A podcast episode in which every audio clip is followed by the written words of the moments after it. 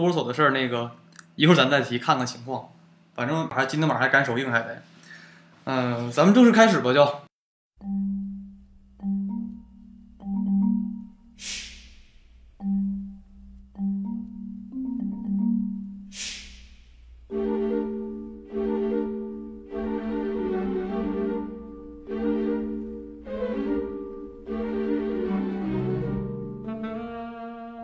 大家好，欢迎收听这一期的《号角周报》，我是 Rico。大家好，我是 Captain。咱们今天呢聊聊这个高智商犯罪题材的电影。这个电影的系列呢，一直是 Captain 的最爱。就是我俩刚认识的时候呢，他就非常喜欢这类电影，对吧？对，因为我本身就是个屌丝，所以说我喜欢看屌丝翻身的故事。你不要这样嘛，你这叫屌丝逆袭这，跟这没有关系。这都是那种，就我感觉，其实这些所有的干这些事儿的人，都是那种，就不是屌丝嘛，啊、都是那种高智商头脑的人。就比如像咱们看《七宗罪》里边那种，就是很厉害那种。我特别喜欢看那种就是坏人翻盘，然后对对对得天下那种的。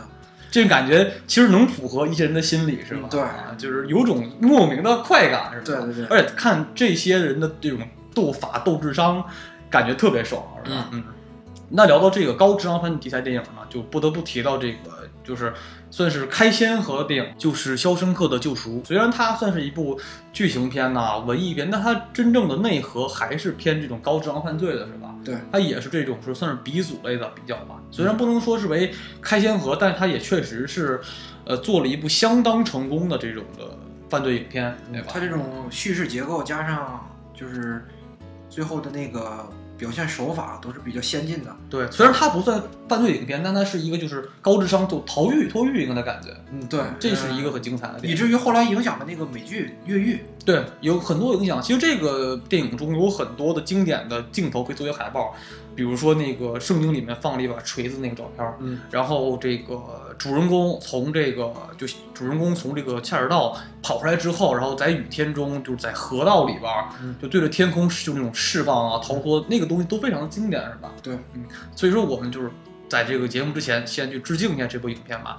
呃，就今天呢，咱们就聊这个整个我们看过的一些的比较经典的这个犯罪题材电影。那我们聊的第一个呢，就是《猫鼠游戏》，它的另外别名叫做《逍遥法外》。其实我觉得《逍遥法外》的名字也非常适合这部影片，是吧？对，嗯，它真的是一种，真的是对，就逍遥法外，就是那种操，管不了我，抓不住我那种感觉。对，法律你们玩的没有我透，我就是能跑。对，而且我我有套路，就是我是一个像变色龙一样的伪装大师，是吧？对到哪儿都能混那种感觉。嗯，这个影片呢，它的班底非常的就是精良吧，因为在那个应该也算是好莱坞啊黄金年代的时候呢所出现的一部影片。嗯，这个影片导演的是史蒂文·斯皮尔伯格，我也提到很多回，这个导演是我觉得最全能、最大师的一位，我最喜欢的就是好莱坞的导演之一吧。而这个主演呢是莱昂纳多·迪卡普里奥，哎，就是我们大家很多人都非常喜爱的小李子。就是去年拿了奥斯卡奖的那个。然后还有这个汤姆汉克斯，这两个人都可以称之为在当今的电影界呢，美国电影界吧，应该是就中青啊三代。虽然是现在小李子也老了，但他俩基本是就是就是踩肩膀那种吧，嗯就都是在那个年龄段中相当相当可以扛鼎的这种高演员了，可以说是老戏骨嘛。而他俩之间那时候也是因为年龄差的问题，一个演的比较严肃古板一些，嗯另外呢，小李子演的比较。呃，很诙谐，嗯，然后很纯真、很浪漫的一个男人是吧？男孩儿可以说是，而且这个影片其实真的是当时小李子在拍完《泰坦尼克号》之后呢，呃，很多的好的片子他也在比较愁，因为光环太多了，嗯，然后但他能接到这么一部优良班底制作的影片呢，还真的很幸运，是吧？嗯，而这个影片评分相当评相当的高评分，它也是作为整个的这种高智商犯罪题材电影中呢少见的一个。首先来讲啊，他导演的风格非常的鲜明，嗯，他像你像现在看了很多这种别的这种犯罪题材的电影吧，它都是影片比较的色调比较冷一些，然后黑暗一点，是吧？嗯，没有这个影片能这么阳光啊，特别暖的感觉，是吧？现在大部分的犯罪电影都习惯描写心理犯罪，就是心理那个动荡的过程，但是对实际手法感觉描写的不是特别到位。而且咱们看到很多那种就是犯罪的人，他们都是那种说，呃，内心阴暗，然后比较坏，像七宗罪啊那种感，或者像这种汉尼拔那种感觉。就把犯罪的这些人给定格了，对就是锁死在这个框架里边了。对，而这里边这个男主角他完全是一个非常就是开朗，然后乐天的一个男孩儿，嗯就是很聪明，天才属于。这个影片呢，它是完全基于这个真实的一个事件改编的，而且他所演的这个主角呢，就是这个 Frank Abagnale 这个人呢，是在整个的美国历史上真的有这个人，嗯，这人现在好像还活着是吧？对，现在被 FBI FBI 给聘走了。对他，他现在不止是 FBI 被这个美联储什么大量都去请他去做这种给大量的支票啊等等跟经济有关的这种的东西，然后做防伪，还有做各种的专利发明，专门就是为了防止别人的这个伪造，还有这个协助呢 FBI 呢等调查这种跟经济犯罪有关的这种犯罪案案件。就是以就以恶制恶那种说，对吧？嗯，对，这是一个，因为它完全的事件真基于真实事件改编，所以它很多东西特别的有意思。它感觉是一个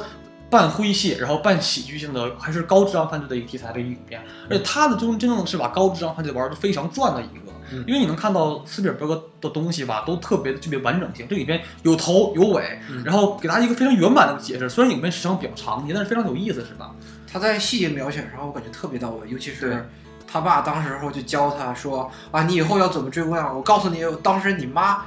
就是特别受欢迎，对我是怎么从众人之中，然后披荆斩棘，然后把你妈追到手。那是他爸这一生最他妈就是骄傲的事儿辉煌的事儿了，对再，提每这事儿把这个事儿出来吹一会儿，能吹一辈子。能吹一辈子。就这个，就这个影片中，其实有很多的这个就是搞笑的点吧。嗯而这个影片中，它的剧情我感觉也是非常的，哎，有前铺垫非常的足啊、这个影片大概我们讲讲剧情。这个讲的是一个在这个也是美国的一家人家，中产阶级。嗯然后呢，这个有一个商人，然后他有一个儿子，就是 Frank Abagnale。呃，这个儿子非常的聪明，他的家庭也在一开始非常的非常幸福和圆满。嗯但是后来随着他爸因为呃一些店铺生意啊，去偷税漏税，被美国查的比较狠嘛，嗯，去这个控诉，然后不给什么贷款呐、一家过得逐渐窘迫。而他的这个母亲呢，是一个拜金女，嗯，就是呃就是非常的就是那么大岁数，很很很漂亮一个法国的一个女孩儿，是她爸爸在这个二战的期间。呃在法国的一个小镇上，然后找到一个非常漂亮的法国美女。嗯，毕竟在美国，基本都是很多的嗯妇女啊，都是那种作为家庭主妇嘛，然后就基本家里的生活来源来就是都靠丈夫。在她这个父亲呢，因为被这种因为偷税漏税嘛，然后被美国的税务局啊所大量的追债啊、调查呀、这种情况下，导致家里呢逐渐就是变得越来越窘迫啊，和家道中落之后，呃这个他的妈妈就跟他父亲离婚了，并且嫁给了他父亲的这个就是同僚，就是好朋友，就是也是一个很有钱的律师。就这个东西就很讽刺嘛，就感觉他爸就逐渐从一个就是人生巅峰到中年危机了，嗯，就活得就挺惨。然后，但他的他父亲非常的聪明和精明，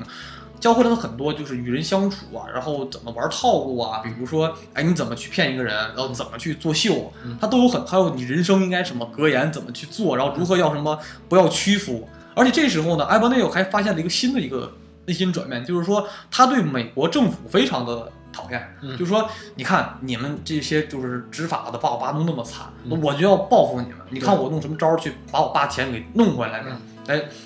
就在他心里边有一个铺垫了。随着呢，他他父母的离婚呢，他需要面临着说是跟他爸爸过还是跟妈妈过。这个过程中，他非常不愿意面对这个事情，他不愿意选择这个东西嗯，他就跑了，就跑到了这个应该是纽约吧，嗯然后去就自己谋生。但他发现自己是一个高中生而已嘛，然后也没没有什么能力，但他脑子非常聪明，他他跟他爸学了很多这种就是就套路这种东西是吧？而且他本来吧，就是这种天赋吧，就已经在很早的时候就已经显现了。在他没有就是父母离婚之前，他去这个转学上高中嘛，然后到高中的第一天嘛，因为那种没有进班的情况下，大家并不知道他是学生还是老师，然后有些学生就认为他是学生嘛，就欺负他。然后他就，但他穿的非常的就是板儿，就是那种西服那种，就感觉那种很正式的衣服嘛。然后他就觉得，哎，既然现在你们不知道我的身份，那我就不去上课了，我装你们的老师。啊、一到学校上进班进课堂之后，就是说我不是什么学生啊，我是老师，我教是我来教你们法语，我叫 Abenel，不要叫错我的名字。然后他就指着那刚刚欺负过他的学生说：“你给我站起来！”然后你就是你你就是咱课上到哪儿了？就是你给我念这段课文，就是装老师装的特别的像。后来所有学生都以为他是老师，然后他就在这个学校这个学校里边教了有一个星期的这种假冒老师。这个干东西非常的像，就是咱们看那个就是摇滚校园的感觉。所以说他这种就是诈骗或欺骗，就是伪装成各种职业的这种天赋，在他很早的时候就已经凸显出来了，而且他特别的善于观察生活的细节，就比如说他看到自己的那个就是女同学，然后拿一张假假条，就是要请假嘛，这种事儿咱们都办过吧？然后他就说你应该把这张假条给折起来。他说女孩说为什么呀？他说这个假条上没有折痕，就是你妈妈给你写假条给你请假的时候，她不，她肯定会把假条给折成一折成一半儿。然后再交给你，不可能给你一张平整的纸吧？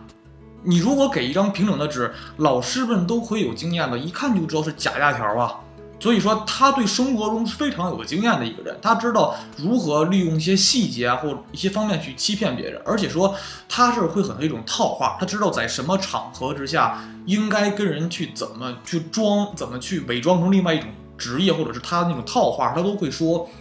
并且呢，最。有意思意思的点呢，是他这个人的年龄非常的小，大概他在十六七岁的时候就已经开始犯下各种惊天大案，就各种的经济犯罪案。他这个年龄是相相当的，就是就可以称之为天才了。他是一个就是经济犯罪的天才，因为在那个年龄中的人很少有。就会这些的是吧？就是先真是说实话讲话，咱们那个时候是吧？十六七岁，谁会这个呀？就脑子光想着怎么玩了。在他那个年龄中，十六七岁就可以那么的天才。而且我说的不只是单单的是一个电影这种就是编辑啊，而是这个人物的本身的真实的案例，就真人呢就是这样的，就是搞玩这种套路的人，他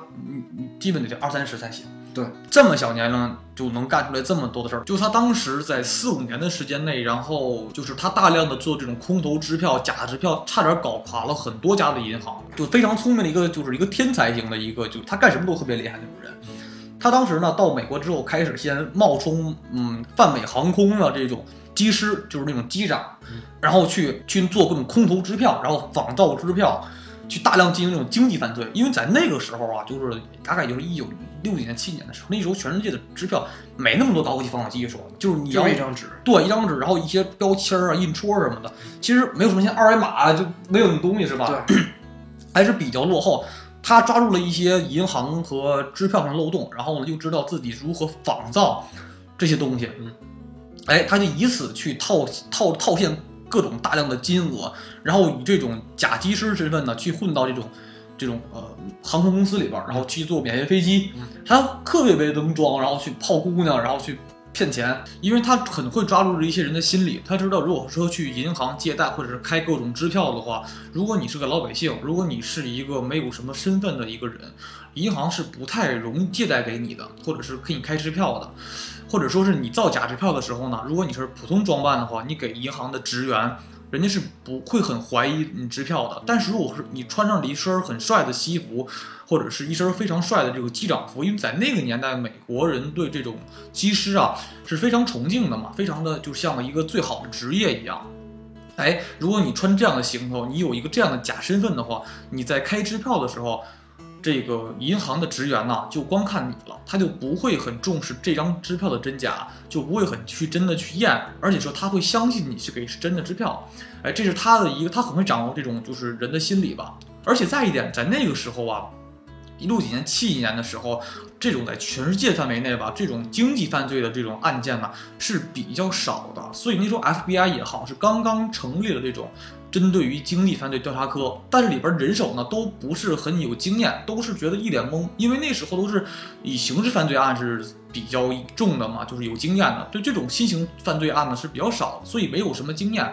也可能说是在那个年代啊，做这种经济犯罪的手法的罪犯吧是比较少的，没有先例，没有之前没有这种例子，然后他们也不知道该怎么制裁这个人，对他们没有这种就是经验，然后后来是出现了一个叫。韩瑞尔的一个人，韩瑞尔就是由汤姆汉克斯所主演这个警 FBI 的警探，专门负责去抓他。嗯，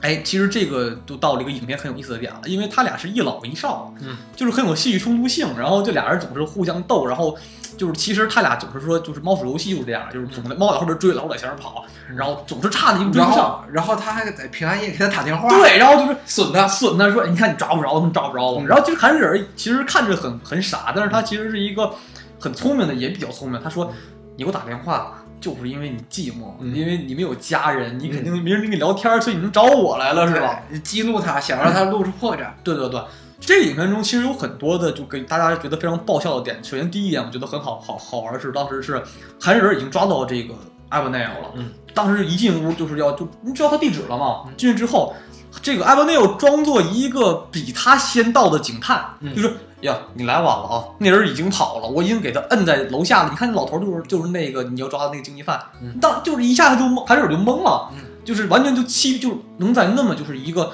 就一般人早就慌了。对，他是完全的说，哎呦，你看我装的非常的像，然后你很镇定，你觉得我就是警探呢，嗯我不是那个，因为你那个逃犯什么，对，因为他就不知道他他他多大岁数，嗯然后没有照片嘛，只能通过名字和一些手法知道这人住在这儿，他那完全不知道这长什么样。对，而且也没听过他说话，也不能通过声音判断他的年龄。对对对，他有很多的这个东西有一些漏洞在，然后导致他就可以去去骗他，然后他真的就相信了。嗯，这个是一个很搞笑点，他就跑下楼去追那个人了。对对对，然后最好笑的是，当时是你会觉得就是这样一老一少的这种对戏的感觉，觉得特别就是有一个很呆的人，嗯，而且很年轻的俩人，就是死老头儿的感觉，有一种是，这是嗯觉得很好，因为确实感觉汤姆汉克斯就演什么像什么，对，就是他是一个非常的那种多面性的演员，也是我觉得在戏路特别宽。戏路非他戏路极宽，像汤姆汉克斯这两年演了很多戏，比如《萨利机长》啊，嗯。他演过机长，演过船长，演过痴呆，演过痴呆，然后演过大兵，嗯。然后就演过警探，嗯哇，他演过超多，还演过黑帮的那种，就是那种经纪人，嗯。就在云图里边演了很多的戏，他一个人能演很多角色，就是说实话，你能看出真正的就是演戏差距在这儿就你发现小李的演戏演演戏的这个套路吧，戏路特别固定，他有点固定。你看他早年演猫鼠戏时候还行，就是还是能演一些小屁孩儿的感觉，是吧？嗯但他到后期只演精神病的感觉，嗯是吧？但是他也特别爱演这种人物传记。嗯你像前两年就咱们说的这个猫鼠游戏，嗯然后在这在在前年大前年出那个《华尔街之狼》嗯都是真人改编，嗯是吧？而且像甘文说，他这个电影拍的时候是由艾万纽本人亲自现场指导，嗯，就是你该怎么演当年的我，是吧？对，这个还是觉得特别好玩，觉得这样才真实嘛，对吧？他还挺虚荣的。当时那个小李子去演那个呃机长，然后去骗那个空姐的那一段儿，嗯他感觉小李子演的不够神气，不够潇洒是吗？不够他当时那么帅，对不够他当时那么嚣张。他说你这不行，你得抬头挺胸，然后有一种我就是机长本人那种感觉。对对对，嗯，而且他就是里边感觉确实那个真人真的挺帅的，那么大岁数还那么漂亮，是这样的，是吧？就是全是看脸的时代。对，而且这里边就讲了很多，就是人对这种审美事物的一种优先性。当然，他爸教他说，就是为什么洋基队会赢啊？为什么就是他们会很神气啊？因为不是球技好，是因为人家队服帅。嗯你要记住，人家看你的时候，第一眼全先看你的外表跟你的服装，你要吸引他注意力。嗯他有很多一种掌握，就这种，你想想一个十六岁的孩子能那么厉害，是吧？嗯他之所以啊，他能很多事儿都很办得很成功，是因为他每次在进行欺骗的时候啊，他所针对的那些人都是女性为主，比如说银行职员，然后因为那个年代美国大部分都是女性做这些工作嘛，银行职员，然后空姐，啊、还有这个护士，基本都是以女性为主，而且他确实长得还是很帅，然后这个时候的打扮还很得体。这个时候呢，他在跟女性接触的时候呢，女性就会被他迷得神魂颠倒，会被他吸引很大的注意力。他说什么呢，就是什么呢，基本就，所以那也是一个很看颜值的年代。然后他其实这个剧中就讲的是这个韩瑞尔这个警探如何一步步去追他。他当时是先当了美联这个泛美航空的机师，然后又当了这个当了一个医院的医生，嗯，管儿科了，就主任还装的特别牛逼，就什么某某某大学毕业的，然后证证书、嗯，奖状全给人看，就是医师嗯。然后当医师，他发现他当医师的时候，他他有他有恐血，他看到很多的，比如很多孩子受伤了，他看不了，他就会吐那种，你知道吗？他当不了这行，他发现自己手下有个医生啊，一个护士，跟他就有点那个就是暧昧，然后发现这个护士的父亲呢是律师，律师在美国是非常。高端的高端的职业，对，他就说，那我转行当律师，嗯哎，他就去当律师，就他一直在逃跑，后来又变回了这个泛美航空的这种机师，他特别的厉害，他一直在去变色龙一样去跑，然后伪装各种证件，然后一路畅畅通无阻。而且他在欧洲各地儿飞，然后去做这种假空头支票，对然后去大量套取现。他那时候现金多了，大概当时在那个年代，你像一九大概是六七六几年的时候，那个年代他当时已经是已经案件达到了将近四百万的这个，相当于现在的就小一亿多吧，嗯，就大量的去做这种高端就犯罪的这种东西。看这个电影啊，其实你会感觉到，就是感觉美国人其实很不擅长骗人的，就是很实在，你知道吗？因为你会发现他要来中国，那就相当于小巫见大巫了。就他的套路其实并没有什么特别厉害，他只是说抓住了美国一些的漏洞，比如说航空公司啊的漏洞，比如说航空公司可以借用别人的名字，就是就直接做这个机师的服装，这个时候呢，还是不会被别人查到的。就是他有很多的这种公司啊、企业啊、银行系统中的一些漏洞，他抓住这些漏洞才会去完成很多的犯罪案件。但他后来是在也毕竟是邪不压正嘛，嗯，还是被捕了。在被捕的时候呢，就是也是因为他本人对这种东西特别了解，他知道如何造伪证证伪造证件，如何造这种空银行支票，他知道这个，比如说他知道说这个，你看支票上的纸的纸质，嗯然后厚度，然后印戳的这种这种就是颜色颜料，嗯然后这种印刷机的打印出来，然后剪裁的东西，他都能看出是真是假。嗯然后他就被受聘于 FBI，然后专门去或者是美或美联储专门做这种防伪支票的。嗯，就完全是贼王治小贼们嘛，因为别人没有他那么厉害嘛，他早玩透了这种东西是吧？基本当时我看电影中说的是，他做的这种假支票，就甚至真到了这种。呃，很多美联储专门为这种支票啊所制版的、所印刷的这种老的达到几十年工龄的这种经验的这种老师傅们，都根本看不出真假，就基本就是可以完全的以假乱真了。他因为只是编码，因那个编码属于虚编码嘛，但真正的这个支票的所有的这个防伪的技术就是真的了，基本已经就非常的就是厉害了。呃，所以说他不但具备这种诈骗的这种技术，而且他还具备了这种呃做各种伪造支票的这种经验，而且他开发了很多的这种支票啊如何伪造的这种方法，比如说用什么样的墨呀，用什么印刷机呀，用什么样的纸啊，就这种东西是真的很难的，因为每张支票的纸的材质啊都不是很一样啊，每家银行都用的不都不一样，然后墨呀、印戳啊都是不一样的，他还是非常厉害，所以他在最后被捕的时候呢，也没有说在监狱里关几年，他就是因为完全是个人才嘛。他当时是就是呃，警方给他这种呃假支票，他基本只要是看一看，然后甩一甩，然后再去闻一闻，就基本能断定这是真是假。然后他知道怎么做出来的，大概这个人是个什么样的人，因为他比如说他看到里边有有一个这个假支票，哎，里边呢一个假支票的印戳呢，他在印戳上面有点磨损，他说造这个支票的人呢，应该是一个银行职员，这个银行职员呢，相当于就监守自盗。呃，为什么这么说呢？因为他这个用的这个印戳啊，是老印戳，是银行用的老印戳，而不是新印戳。因为只有老印戳的边缘呢磨损的比较厉害，所以这个人呢应该是银行内部人员。你们就这么抓这个人就能抓住。所以说他现在在这个后期啊，就甚至活到现在为止，啊，这个真实的这个人呢 a b a n e l 他都一直在帮 FBI 和美联储啊做各种就是破案呐、或者是说自己呃研究专利，如何就是研究一些防伪的这种标识啊，防伪的这一些技术东西，他开发了很多专利，也赚了很多的钱，就是很基本他应该算是有史以来就是犯罪。就是罪行最大，但是呢，最后的结果最好的一个人了，基本算是。再一个呢，这个剧中更好看的点呢，就是看到这个韩瑞尔就汤姆汉克斯演的这个警探，哎，跟这个小李子之间的互相的互动，这两个人呢就一前一后，永远是在互相追逐啊，然后互相调戏对方。这个点非常有意思，它不像别的剧中啊，这个警探跟这个罪犯之间是势不两立的。这里边他俩有点亦师亦友，有点敌人的感觉，总打情骂俏，然后在一起会调侃、会损对方啊。比如说这里边像这个阿巴内尔这个主角，他当时是因为后来不是跟他跟他有暧昧关系那个护士，然后去找他父亲，然后学这律师嘛。当时这个韩瑞尔把他抓住之后，问他说：“当年你的那个律师证是？”怎么造假造出来的？他说我没有造假，我是真的背出来的。他但是韩瑞尔不信，他俩总是会聊这些事情，所以说这里边剧中给人看着一种非常阳光的感觉，就并没有像汉尼拔呀、或者是七宗罪等等很血腥啊、很冷酷啊、阴暗的感觉。这个剧真的就是跟他们完全是同一类型，但是完全是这种在风格和基调上是完全相反的。就是犯罪片儿一般都带着那种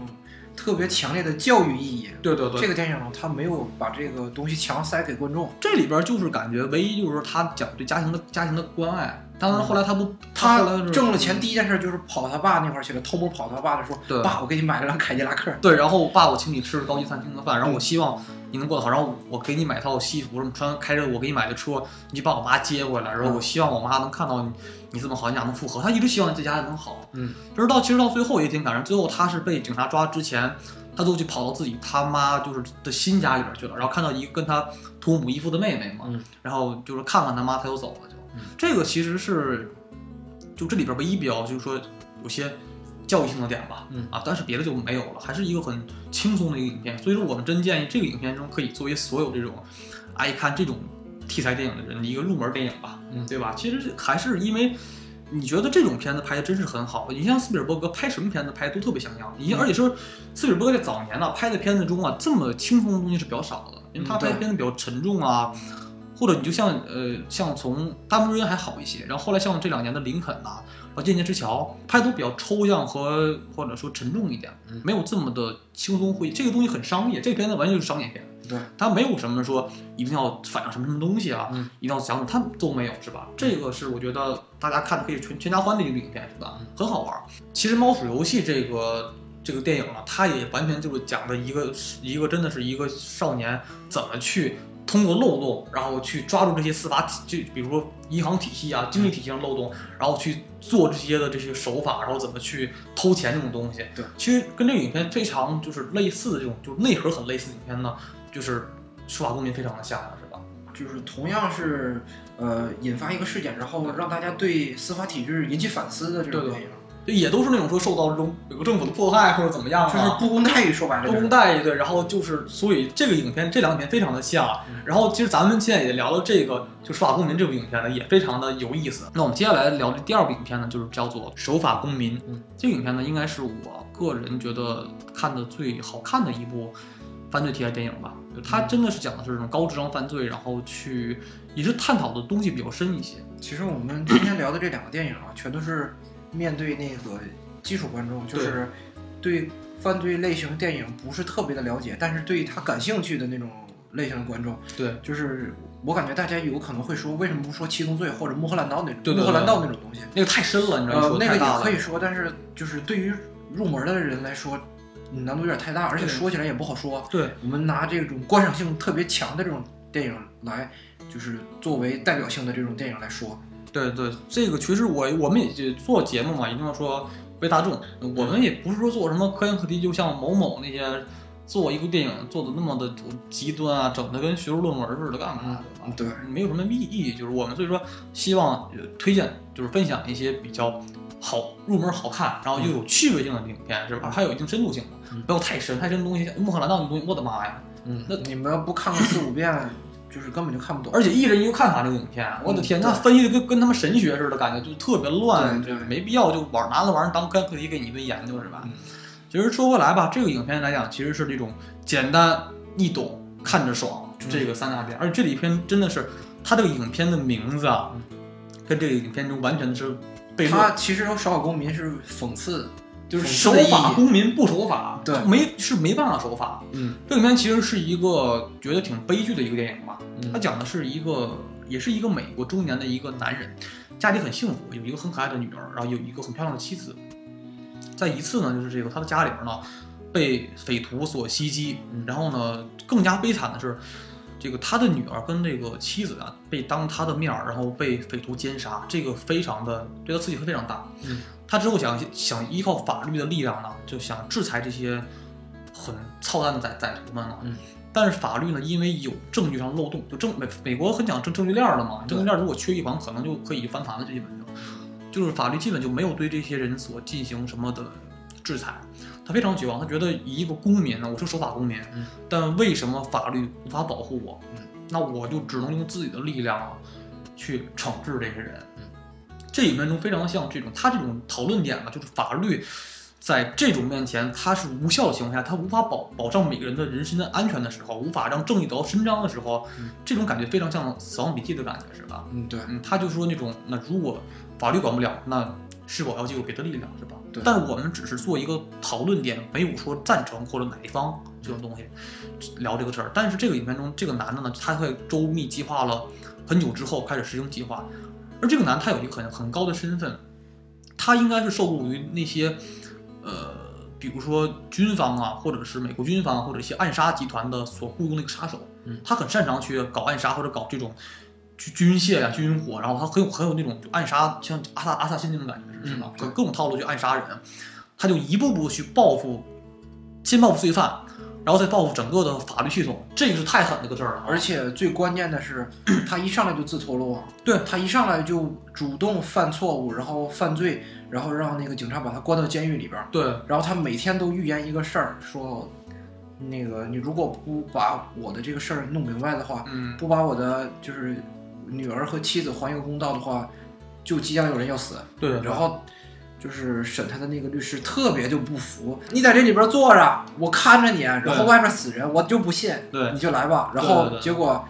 应了他的预预言，每天都有人死，而且死都特别惨。对，而这里边咱们讲讲这个大概，这个很精彩，这个东西是吧？第一点呢，就是一般人只要说是报复完罪犯就完事儿了，而他不是，他是呢说，呃，我不但要报复这些杀害我家人的罪犯，我还要报复整个美国的法律体系，比如说这些检察官，然后陪审团。然后这些律师我都要报复。第一步呢，他是先就是假扮成一个警察，然后诱骗一个曾经杀害他的家人但没有受到法律制裁的一个罪犯，将这个罪犯呢就是弄晕之后，直接就是绑到一个工厂里面。然后将他就相当于把这人弄瘫痪了，但这个人还有知觉的情况下呢，把他进行肢解，就把这个罪犯就是完全就给拆了，就给就是这个特别的狠啊！而且为了不让他疼晕了，一边锯他的腿，一边给他打肾上腺素，还对对对，就让他就让他让你活着，就有点像凌迟的感觉，对，让你活着体会到最惨的痛苦。嗯，然后第二个罪犯呢，因为当时是两个罪犯嘛，一个罪犯是被判死刑了，一个罪犯是逍遥法外了，你知道吗？对。第二罪犯是当时美国是那种注射死刑，注射毒药死刑。嗯。但是那个注射毒药死刑呢，美国为了人道主义，他把那个死刑东西那个药物啊弄得比较的不是很痛苦，是吧？呃，就是他会陆续注注射三管药，然后那三管药里边其实有那个安定和那个麻醉成分，对对，会在不知不觉间那个比较。就是安静的死亡，对对对，然后他把那药给换了，他把药换换成这个囚犯死的巨痛苦啊，对，就是被绑的被绑到行刑椅上，然后一直一直在那抽搐抽搐，一直抽死了。对对对，就是他先把这两罪犯杀死之后呢，他就去自首啊，说是我杀害这个人了，怎么怎么着，然后他把自己全部都脱光了，然后就是坐在家里边就等警察来，就等警察来逮捕他，就是说警察你不要伤害我，我是那种无伤害的，然后我全脱光了，就证明我很安全。在这种那个镜头非常的经典，就证明就这感觉这个人特别的无辜的感觉。他总给就这个剧中最让人就是感觉非常微妙的是，这个主角一直感觉很无辜很悲惨，但他一直心里边有一个特别大的复仇计划，所以他在那个屋里边自己脱光了，然后等警察来抓捕他，然后。让警察带他去监狱。监狱一开始进的是那种宿舍监狱嘛，就几个人住一个屋里边嘛。他说那个要牛排，我要牛排，哎，我要某某某餐厅的牛排。对我还要拿 iPod 给我放着歌，我一边听一边吃。对，那歌叫 Napoleons，n a p o l e o n s 这歌特别很摇滚乐，你知道吗？然后我要一份剔骨牛排，哎，这里边说剔骨牛排啊，啊，这个就是一个关键点。说，我呢，当时有一个陪审律师是跟我在一起的，这个律师当时是就。就也没尽到法律的义务，对，那我我就要弄死他，嗯，因为我就已经给他绑架了，说反正我有这个自己有一个时间限制，如果说你们不把这个牛排给我的话呢，他就会憋死。如果你给我之后呢，我就告诉你他被我关在哪里了。就他这是跟警察玩玩这种时间游戏了，开始就就是在多少多少分之前，比如说哎十一点五十分之前给我，超过三十分钟这个人就会死，所以他就给警察做了个选择题，你看你给不给我这个牛排？超过你们每拖一秒钟，然后他就。就是会提前死一秒钟，不信咱们就耗着。但是警察就也会同意嘛，那只能从那餐厅订来这个剔骨牛排。但是呢，这个法官们就很不高兴啊，这种就或者检察长或者是这个警务警务这些人员会很不高兴，觉得为什么被你个罪犯所威胁啊？那这样牛排我可以给你，但是呢。我拖个几分钟，我就不让你马上吃到这个牛排。当这份迟到的牛排啊送到他手里之后呢，他告诉警察说呢，那个被我绑架的律师呢，被我放到了一个密封的空间里边。我给他这个密封的这个空间里边留了他一定的氧气量，因为咱们刚才前期说了，就是这个警方给他牛排的时候，他才会告诉警方这个人被绑在哪儿了。呃，我当时算过一下，就是说，如果从这个你们能把牛排按时送过来的话啊，从这个监狱到他被关那个位置啊，你们从这儿赶回去车程的时间正好就二十几分钟，就跟我的时间掐的是一样的。但不幸的是，你们是把牛排送晚了，晚这个几分钟，你们车程时间就基本是不够了。等到那这个人估计也憋死了。没有氧气的状态下，那氧气瓶就只有三十分钟的氧气量，然后他算好了从监狱。然后出警到那个他埋那个人的地方，正好是三分是三十分钟时间。对，然后少一秒，他那个人都有可能憋死。所以说他就是恰好这个时间量跟那个警察打游击战。对你，你要是说你要守时，哎，干师傅送来我牛排了，我告诉他可能会不死。你不非晚一分钟吗？哎，真的就挂了。对，但这只是第一步。嗯，哎，他现在就报复第三个人，就知道吧？嗯，第一步之后呢，他说，呃，他不正在吃一份剔骨牛排吗？就听着 p o r n o n 那个摇滚乐。他这时候呢，问他的舍友狱友说：“哎，你想吃吗？”吃啊，他肯定想吃牛排，吃不上牛排的那些犯罪罪犯嘛。在吃的时候呢，他也吃了一块儿，他拿起了那份儿带，因为牛排里剔骨里面带一块骨头，那骨头是尖骨头吧，跟那个就跟叫做像纸虎一样那种钉骨嘛，嗯，对，就那段那段好他妈狠呐、那段就就拿直接从从脖子斜着插进去了。因为他基本全都有算计，他知道说在这个监狱里边肯定是没有这种尖物或者利物这种东西的，他只能通过这种方式要来这份牛排。牛排里边有，因为一般警察警察不会注意到这个剔骨也是可以作为凶器的一个东西，他就把这剔骨就通过这个方式弄来之后，就把他的这个舍友啊动脉直接就给打折了，因为他知道。这种东西啊，只有说打这种脖子上的动脉才会让人死亡，所以说他一直什么事儿都在他的算计之内，就是他每一步都是自己安排好的。他知道如果杀了这种舍友的话，你需要被放到关到地下的那个重刑犯专单间里边儿，对，那个单间儿里边儿，这是他想要第三步。但事先说一下啊，就是现在接下来聊的会严重涉及到剧透，如果你要想直接看这片子，就不要再听了，你你你就直接去看去。如果有些听众没时间，我们就跟你聊这个东西，因为这个毕竟是要聊长也可能聊一些剧情的东西嘛。嗯，就是咱们接回聊啊，他到了这个就是重刑犯的监监就是监禁室，嗯，他非常他非常有思路，他在这个办所有计划之前呢，他已经筹备了将近有一年的时间。对，这个时候呢，他专门当时他就自己想好，他他租了一个挨着这个监狱非常近的一间车库，嗯，挖通地道，就正好这个监禁室这个有个墙壁后边能打开，直接通到他这个车库里边。他的那个所在的监狱特别特别大，是个圆形的监狱，嗯然后占地面积就是基本上差不多是就好几个小区那么大了吧。然后他从那个监狱的外围附近买了一个车库，然后再从车库里边挖了一个地道类似就是就是那种小地铁的那种那种感觉的那种地道，然后一直挖到他所在牢房的正下方，然后他就可以每天通过那个地道就跑掉。但他没有跑，嗯，因为他毕竟是以一人之力要对抗整个司法体制，所以他是想得很明白，就是说，呃，他在监狱里边是一个最好的，就是在外边触到多大的事情都跟他无关，因为他在监狱里边嘛，他基本就有一个很完美的叫不在场证明了，相当于，所以他通过这个监狱其实作为他的保护伞了就一样，然后他在算好每天警卫来他这种就是牢房巡视的情况下，他算也可能有时间空隙嘛，有时候警方是不来的，就给他关着就完事儿了，他找这个空闲时间呢，他再跑出去，然后做完他所有的计划，然后再回来，就完全让大警方觉得他根本就没有出去啊，就完全是一个特别完美的不在场证明，让大家谁都不会防备他了就。然后办的是更牛逼的事儿，当时因为有一些的就是这个很多的这种，比如说像这个律师团呐，或者是美国司法的机构的人呐，已经是陆陆续被整死很多人了都已经。他们就有些当时所有的这些，因为同僚死亡的话，肯定需要一些这些律律师啊，或者是这些嗯行政长官去专门去扫墓或者是祭拜嘛，或者举行葬礼。他就在这个葬礼的时候放了一个无，就这种无人重机枪，就是那种无人操纵的那种，就是远程操控的那种机器机械人，对然后就是把那个就是机械体给改造了以后，变成那个带着重机枪、穿甲弹的那种，对对对。然后直接就冲到那个墓里面去扫射。对扫射去了，就他还是无人无人，就那种远程操控，就这样的方式，他甚至是连这种就是犯罪证据都没有了就，就没法查到是他这个人。嗯，对他，是远程操控的话，就一般人看不到这个人，根本就那种军用武器都是有非常强那种反侦察芯片的，对对不是你锁定他信号你都能查得到操控者在哪儿的。对，所以说他当时他当时想法说，既然我都家破人亡了，那我就算了，我就我就玩玩命吧，我就你甭管什么。后来他想弄死市长都有可能，是吗？嗯，他那时候是先是要干掉所有的这种美国当时那个司法机构，嗯然后要再去干这个当时的那个市的市长，就是所有的行政全部给干掉。嗯，这是他的想法，因为他的确实很厉害，他无论是军火呀，还是这个人的思维脑子都特别厉害，那种那种。嗯对嗯，就感觉是一个就是长期在战争地带待的那种，就是老油条。对，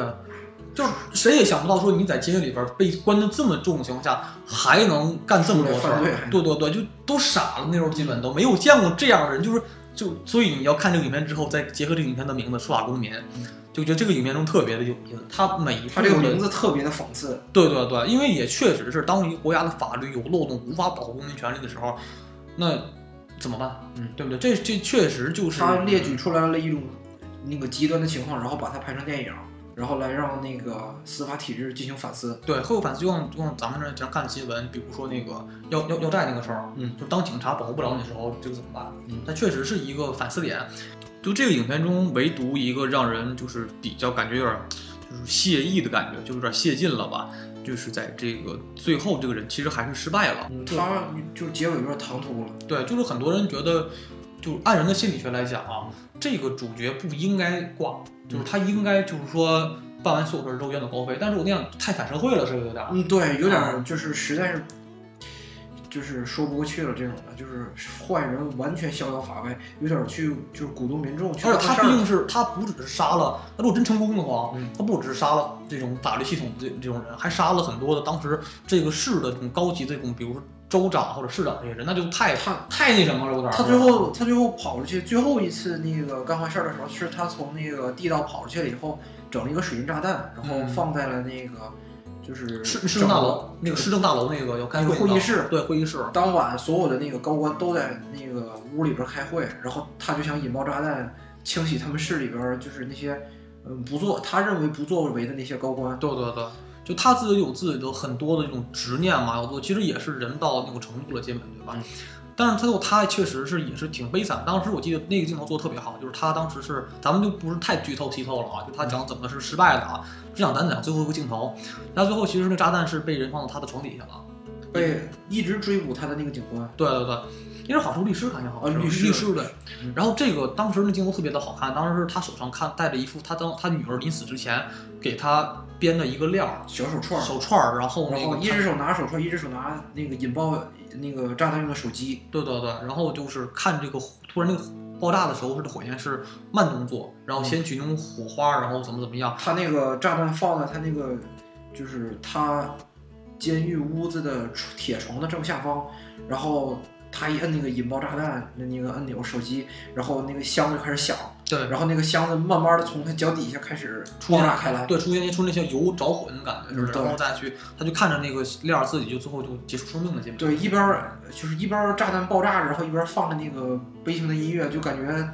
这个画面衬托了他这一生。对，但这部影片来讲，它真的是说小成本制作，嗯，然后呢，但是他得到的回报评价是特别高的，基本。对，还有就是你能看到这部片子它的拍摄呀，虽然它是以一个人的一己之力，然后就是这种反英雄式主义的感觉，然后去对抗整个的这种体制化。说实话，这种题材的东西还是就比较敏感的吧。如果在在朝鲜那种地方，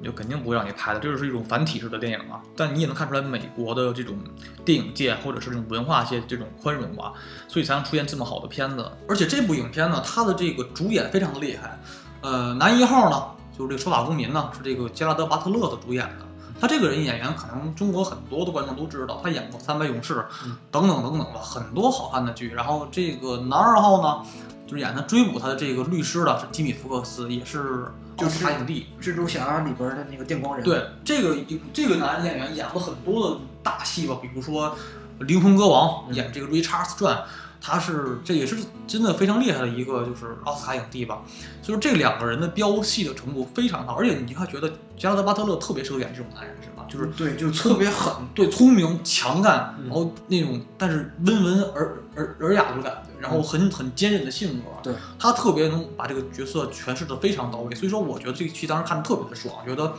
这才是尤其是他和那个律师叫板的时候那个表情，对就是胸有成竹，然后嘴角带着一丝邪笑那种感觉，对对对就是你就是斗不过我那种自信，他就给表现出来了。对，这部剧它不但是这种演员非常好，而且它的导演是 F. 加里格雷。这个导演的名字可能大家比较生一些，但是他拍的片子都是特别特别有名的啊，比如这两年，哎，《冲出康普顿》，还有这个我们今天马上要看的首映的这个《速度与激情八》，嗯、还有《训练日》，还有《王牌对王牌》。等等等等，他拍过大量，他基本所有电影拍都特别的好，他基本就是那种无渣作的导演，所以说这个也是因为有好导演，而他拍的电影总是这种题材比较新颖，然后单刀直入、很犀利的手法拍出的片子，所以说这也是因为好导演加好演员才能出现这么好的片子，就跟咱们刚才说的这个《猫鼠游戏》一样，就甚至来说这个《猫鼠游戏》它这部电影嘛，都是也有很多特色地方，因为比如说咱们看《守法公民》，它可能是偏黑暗冷酷一点的东西。然后呢，在这个猫鼠游戏里边呢，它不但它是不但是演的很诙谐，他还特意做了一段动画片头。这个片头做的是非常的有这种很黑色幽默的感觉，这都是非常很好玩的。所以那时候我建议大家如果看的话，也可以好好去看看猫鼠游戏的这个开头的动画。其实看这种类型影片呢，基本就说我们最大的亮点就是看这里边，因为比如说你看这种动作戏，其实看多了你也会没什么意思。最好看就是这种说斗智斗勇，然后是看他如何做一场特别就是高智商的这种运作的东西，是吧？嗯，有的人去看那个商业片儿或者爆米花电影，嗯他们的目的就是调剂一下这个乏味的生活，然后刺激一下感官。但是他越看这种类型的电影，看时间长了以后，他就越麻木。对，就像还不如这种，就你还不如说就是看这种东西，还不如说就是什么最爽啊？就像咱们看福尔摩斯的时候，哎，你看福尔摩斯最后却开始推理这个是不是最爽的时候？对是不是？它比看什么爆炸场面都爽，是吧？这是一个这种类型影片呢所独具的这种风格。但这种影片来讲，也确实是因为编剧啊比较难做呀，是吧？这种剧本太难编了，是吧？这种好的剧本就是可遇不可求，不是说你想拍，然后你就能拍的。对对对，你现在找到合适的演员，然后合适的剧本，然后剧本和人物还要切合需要对对，你需要选出这种角色，然后你需要怎么编出来一个完全的这种能让观众猜不到结尾的这种东西，这是一个，它也不是那种反转，它是说让你觉得它的每一步你看不透，然后他怎么去做，就这个真的哇太高明了，这个叙事陷阱一定要高明，对，而且就是能量，社会能量一定要偏正向。偏正向一些，对，因为我们讲这影片肯定不是为了支持这种东西，它肯定是说这种影片拍摄拍摄的手法和它的剧本编写。非常的具备这种商业化或这种视觉和就是叫做颅内高潮这种感觉，这种东西对是吧？这是一个电影美学所代表的这种独特魅力嘛，可能是吧？嗯，是守法公民，它的节奏还是比较快的，相对于其他这些阴暗色彩的推理电影或者是那个悬呃悬疑悬疑犯罪电影来说，它节奏比较快，不会让你看着就是不过瘾。对，其他的那种稍微高端一点的犯罪电影，它会铺设非常多的那个线索，嗯，然后在一定的时机把这个呃剧情给引出来，然后你就觉得这个剧情设计非常巧妙。对对对。让，守法公民不会拖太久，对，它算是节奏比较快，比较快了啊，不像看猫鼠游戏啊，它的节奏是偏慢，因为它是偏喜剧一些东西嘛，嗯。它总写一些人的内心复杂，比如总还总得写那个小李子泡妞，还学还学零零七，那特别逗，对。学那个老零零七，第一代零零七那个就是 Hi Bitch，啊，就那个，然后穿的一样的那种西服，嗯。哎，还有开个开个马奥斯的马丁，就它有很多那种商业化吸引比较足，但不像这个像《执法公民》这样，就是完全的说就很一直张力十足，然后一直是节奏让你觉得就是一个一个的爆点到你的心里边去，这是一个东西，就感觉特别爽的是吧？它的整体风格有点偏向于那个《七宗罪》，对啊对对，嗯，但是比《七宗罪》节奏要快，而且寓意没那么深，没因为看着星瑞抑郁太深了，大对年纪做东西还是挺看着就是过个瘾而已，然后对这个类型电影有有一个了解，对，其实所以它的入门来讲是非常的，就是你不用看那么深嘛，你这两个影片你看完就就是很爽，然后就不错就 OK 了，基本就是吧？对，你像《七宗罪》或者《汉尼拔》那种东西，它在有些东西挖的还是太深了，然后有些的会引起就是入门入门者的这个不适，他有的场面过于激烈，对而且像像汉尼拔吃人这个事儿，对，然后或者是说这个，你像《七宗罪》的东西，可能咱们这种因为受到东方文化的影响的这种国家，咱对《七宗罪》可能不是那么的敏感，或者说这种有这种不敏感啊。对，对就是嗯没有。宗教信仰，尤其是那个天主教信仰的人，他对于七宗罪不是特别了解，所以说他对电影的共鸣也不是特别了解。他看到里面那种恐怖啊，或者是那种扩放放大式这种冲突点的这种干东西，是吧？呃，对，但是《守法公民》里边儿不参加任何政治因素，然后也不参加任何的宗教，对对对，只是单纯单纯的复仇而已。他以一人之力对抗整个司法体系，嗯，这个非常像夜神月的感觉，就说我以我一个人的脑子，然后我要去改变这个东西，这个还是一个嗯很大的点，是吧？月神月到最后就是下场不怎么好，他下场其实也不不怎么好，其实叶神月比他，夜神月比他还惨，对还惨。夜神月就是谁都不要他，夜神月到最后是吧？嗯最后是死神杀死他了，死神给了他笔记本，死神杀死了他。对，其实后来咱就说一句外话，那时候也是看《死亡笔记》的，《死亡笔记》是那个动画跟漫画的结尾都不一样。嗯，那个漫画结尾是最后一生月是趴在地上，然后就是就是手往前伸着，就特别狰狞，然后就说哇你怎么能背叛我刘珂，然后就被被被就写死了嘛。嗯，对。但是动画版就他是很安详的，就是死在了一个台阶上，心脏就是心脏一跳，然后对那个那个瞪着眼睛，然后抓着天空，然后特别无助就死了。对，然后他那个里边是一生月还跑了一段才死的嘛，对不对？嗯，对。漫画里边直接就挂仓库里边了，就我操。对，就而且那里动画里边还很好，做给他们一一一缕阳夕阳照在身上了，是吗？其实其实关于这关于这个，到后来我买了那个《死亡笔记》的漫画，我发现就是为什么会出现这个状况了，因为最后一本它特别的厚，嗯，一共十十二十二十二本漫画，然后它最后一本特别厚，估计是篇幅不够了，嗯，他就没把那个细节描写，像逃跑啊，还有那个呃伸手然后无助的死亡的眼神，这些都没有描写太细。这反正也可能是漫画有些动画做的时候有些改编，可能是吧，改了一些东西，不是完全照漫画搬的，可能是。就是漫画希望有一个特别完美的结局，其实他俩改的这个小细节就增加了这个，就是整个的完成度。对，但是这三部影，咱们说的除了《猫鼠游戏》跟《守法公民》之外，还有《死亡笔记》呢，它真的都是讲了以一人之力对抗整个司法体系的东西。比如说《猫鼠游戏》也是，《猫鼠游戏》也是这种类似于说以一个天才少年的这种。犯罪思路，然后去对抗整个的司法这种东西，因为他也是因为父亲被这种美国联邦调查局啊所这种追查查账啊、讨债啊这种东西过得非常凄惨，导致家庭破裂。他会用就说我那我父亲不行了，那我用我的这种智商能力，然后我去怎么去偷你们国家的钱？嗯，对，这是一个很大的这种有意思的点，是吧？对，其实这样类型的影片呢，我们看了也很多，嗯，所以呢，我们会。在以后可能会时不时讲讲自己，也这也是因为凯文一直也想做的这个系列的东西嘛。然后我们就是由浅到深，慢慢的把这个犯罪系列的电影好好的做一起。对对对，然后去聊聊这些每一个人的这种高潮的手法。不像火柴人啊，就那种的很多很多种脱天换日啊，这样的特别多的这种类似于这种影片，然后都会去。十二罗汉、十三罗汉、举一电话亭这种的。对对对，我们都可能会做一个系列去聊一聊，因为这种影片的类型呢，其实是非常的有看点。然后就是就像可能很多人看看福尔摩斯一样，就里边的很多点是。就这种高侦犯犯罪题材的这种这种魅力吧，这种电影的魅力还是这种爆米花电影比不了的。嗯，其实高端犯罪电影还算是特别特别小众的电影，而且找起来这种好看电影特别的难。对，都是看了我都是看了无数个烂片儿以后才总结出来什么东西好看的。但是我们这个节目的主要目的就是把这些好看的、有意思的，而且容易入门的高端犯罪电影，然后推荐给大家。对，因为我们来讲的是，如果你看爆米花是眼睛爽，嗯。但这种影片呢，是看着心里边特别爽，就觉得哇，很佩服，有代入感，代入感很强。这就是这种高智商犯罪题材的电影，然后所能让观众们所折服的地方。那今天到这吧，拜拜，拜拜。咱们一会儿还得去干首映，然后就这比较着急嘛，对吧？啊，对，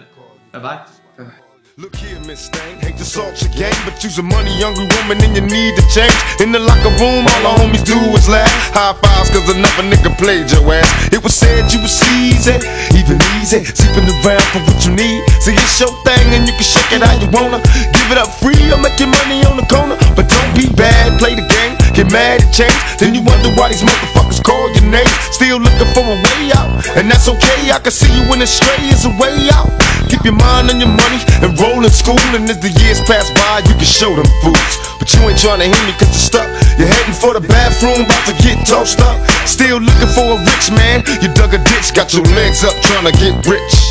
I love you like a sister, but you need to switch. And that's why they called you bitch. I betcha. You wonder why they call you bitch. You wonder why they call you bitch. I betcha. You wonder why they call you bitch. You wonder why they call you bitch. I betcha. You wonder why they call you bitch. You wonder why they call you bitch. Betcha. You wonder why they call you bitch. You wonder why they call you bitch. You leave your kids with your mama cause you're heading for the club in a skin tight mini skirt. Looking for some love, got the legs wide open while you're sitting at the bar. Talking to some niggas about his car. I guess he said he had a Lexus. What's next? You're heading to his car for some sex. I passed by, can't hold back tears aside, cause Lord knows for years I tried. And all the other people on my block hate your guts. Then you wonder why they stare and call you slut. It's like your mind don't understand. You don't have to kill your dreams, plot schemes on a man. Keep your head up, legs closed, eyes open. Either a nigga wear a rubber or we die smoking. I'm hearing rumors, so you need to switch. And niggas wouldn't call you bitch. I bet. You wonder why they call you bitch. You wonder why they call you bitch. I bet ya. You wonder why they call you bitch. You wonder why they call you bitch. I bet ya. You wonder why they call you bitch. You wonder why they call you bitch. I bet ya. You wonder why they call you bitch. You wonder why they call you bitch. I guess time's getting hard, even harder for you. Cause hey now, got a baby on the way now. More money from the county, and thanks to the welfare. You about to get your hair done. You got a dinner date, can't be late. Trick or treat, sweet thing, got another trick to me. Way did it, it was smooth. Plotting while he gaming you. So baby, beat the rules. I should've seen it in the first case. The worst case, I should've never called you back in the first place. I remember back in high school, baby, you was fast, straight sex. When you move your ass. But now things change, cause you don't look the same. Let the ghetto get the best of your baby, that's a shame called HIV. And now you're about to be deceased and finally be at peace. So where your niggas at now? Cause everybody left, they stepped and left you on your own.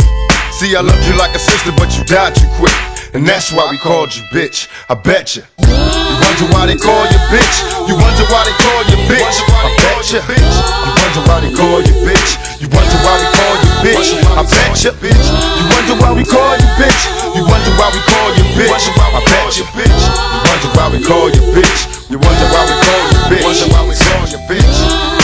Dear Miss Dolores Tucker, right? You keep stressing me. Really? Fucking with a motherfucking mind. I figured you wanted to know, you know, why we call them hoes bitches. Maybe this might help you understand. It ain't personal. No, Strictly business, baby. Strictly business. So if you wonder why we call you bitch, you wonder why we call you bitch. If you wonder why we call you bitch, you wonder why we call you bitch.